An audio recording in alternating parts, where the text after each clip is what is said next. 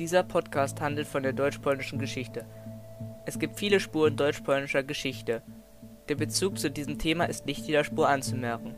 Trotzdem findet man sie überall. Die Geschichte Polens ist stark mit der unseres Landes verbunden. Polen hatte sogar einen Einfluss auf die Gesellschaft, als es nicht mehr auf der Landkarte zu finden war. Dieser Podcast konzentriert sich großteils auf Orte in Berlin, denn in Berlin lassen sich viele Spuren finden, welche einen Bezug zur deutsch-polnischen Geschichte in den verschiedensten Epochen aufweisen.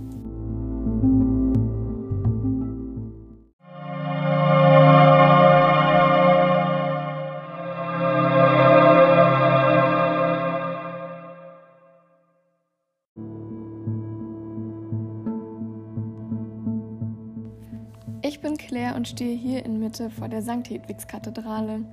Nun werde ich berichten, was diese mit der polnischen Geschichte zu tun hat. Die römisch-katholische St. Hedwigs-Kathedrale im Berliner Ortsteil Mitte ist die Bischofskirche des Erzbistums Berlin und die Pfarrkirche der Domgemeinde St. Hedwig. Sie wurde in den Jahren 1747 bis 1887 nach Plänen von Georg Wenceslaus von Knobitzdorf im Stil des Barocks erbaut. Im Zweiten Weltkrieg zerstörte ein Bombentreffer die Kathedrale bis auf ihre Außenmauern und die gesamte Kirche brannte vollständig aus. Die Kuppel wurde mit 84 Stahlbetonsegmenten wieder aufgebaut und die Grabstätten aus der Krypta wurden auf Friedhöfe verlegt. Der liturgische Innenraum der Kathedrale entstand nach Plänen von Hans Schwippert. Dazu wurde die ursprüngliche Kryptenanlage in einem Radius von etwa 20 Meter abgebrochen. Der Boden wurde weiträumig geöffnet und Oberkirche und Unterkirche durch eine Treppenlange verbunden. In der Oberkirche waren die Sitzreihen ursprünglich nicht gerade, sondern leicht gebogen angeordnet. Johann Baptist Assmann, Delegat in Berlin, initiierte die Vollendung der Kirche. Der Baumeister Max Hasak gab der Kuppel ein neues Kupfergewand und eine Laterne mit einem gut sichtbaren dominanten Kreuz. Hasak gestaltete den Innenraum der Kirche im Stil des Historismus vollständig um. Seit 2018 ist die Kirche wegen Sanierung und Umbau geschlossen. Die Kathedralliturgie findet in der St. Josefskirche in Berlin-Wedding statt. Noch heute ist die St. Hedwigs Kathedrale deutschlandweit die einzige Kirche mit solch einem Rundbau und solch einer Kuppel. Inmitten der Kirche ist ein Durchbruch in die Unterkirche mit ihren acht kleinen Kapellen. Mit diesem direkten Eingang in die untere Etage ist die St. Hedwigs Kathedrale ebenfalls einzigartig. Nach dem geplanten Umbau wird der Hauptraum der Kirche unter der runden Kuppel eine geschlossene große Fläche bieten, in deren Mitte der Altar thronen wird. Heilige Hedwig. Die heilige Hedwig ist die Patronin der Kathedrale Polens und Schlesiens.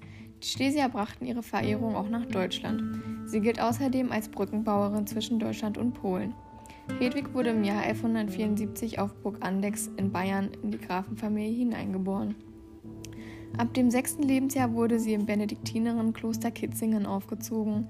Mit zwölf Jahren wurde sie mit Heinrich, dem späteren Herzog von Schlesien, verheiratet, dem sie nach Schlesien folgte. Hedwig förderte die Verbreitung des Glaubens in Schlesien. Sie selbst verbrachte ihr Leben in Einfachheit und gründete das erste Frauenkloster Schlesiens. Hedwig verstarb am 15. Oktober 1234. Das war der Podcast zur Hedwigskathedrale. Danke fürs Zuhören und weiter geht's mit der nächsten Episode.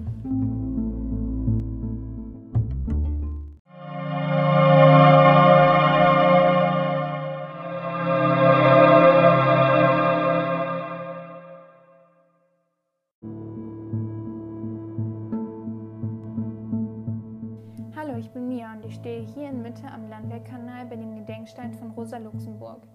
Aber was hat sie mit der polnischen Geschichte zu tun und wer war sie eigentlich? Das werde ich euch nun erzählen. Rosa Luxemburg lebte von 1871 bis 1919. Sie wurde in dem russischen Teil Polens geboren. Sie war schon sehr früh politisch interessiert und hatte eine politische Vision, die ihr noch viele Feinde machen sollte. Rosa Luxemburg war die Vorkämpferin der Arbeiterbewegung. Sie machte sich stark gegen Kapitalismus und Monarchie. Luxemburg gründete die polnisch-sozialdemokratische Zeitschrift und war Mitbegründerin der Sozialdemokratischen Arbeiterpartei des Königreich Polens. Später zog sie dann nach Deutschland und schloss sich dort der SPD an, wo sie Spezialistin für polnische Angelegenheiten wurde. In Artikeln nahm Luxemburg immer wieder Stellung zu wirtschaftlichen und sozialpolitischen Problemen in Russland, Deutschland und anderen Ländern. Sie übte Kritik an der Regierung und an den Klassen aus und war Teil der Antikriegsdemonstrationen. Dies führte zu vermehrten Haftstrafen. Zusammen mit Karl Liebknecht wurde sie der Mittelpunkt der linksradikalen Bewegung, dem Spartakusbund, und ist Mitbegründerin der Kommunistischen Partei Deutschlands. 1919 folgte der Spartakusaufstand, ein bewaffneter Aufstand als Erwiderung auf die Einführung einer parlamentarischen Demokratie und der Übergangsregierung. Der Aufstand wurde gewaltsam niedergeschlagen und es wurde gegen linksrevolutionäre Gruppierungen wie den Spartakusbund vorgegangen. Am 15. Januar wurde Rosa Luxemburg zusammen mit Karl Liebknecht von Soldaten der Gardkavallerie-Schützendivision verschleppt und misshandelt. Luxemburg wurde infolge von ihren Bewachern ermordet. Ich stehe nun hier an dieser Stelle, wo Rosa Luxemburg von ihren Mördern in den Landwehrkanal geworfen wurde. Hier am Gedenkstein von Rosa Luxemburg. Wie die Gedenktafel hinter mir sagt, im Kampf gegen Unterdrückung, Militarismus und Krieg starb die überzeugte Sozialistin Rosa Luxemburg als Opfer eines heimtückischen politischen Mordes. Ihr wohl bekanntestes Zitat war, die Freiheit ist immer die Freiheit des Andersdenkenden. Das war der Podcast zu Rosa Luxemburg. Danke fürs Zuhören. Weiter geht's mit der nächsten Episode.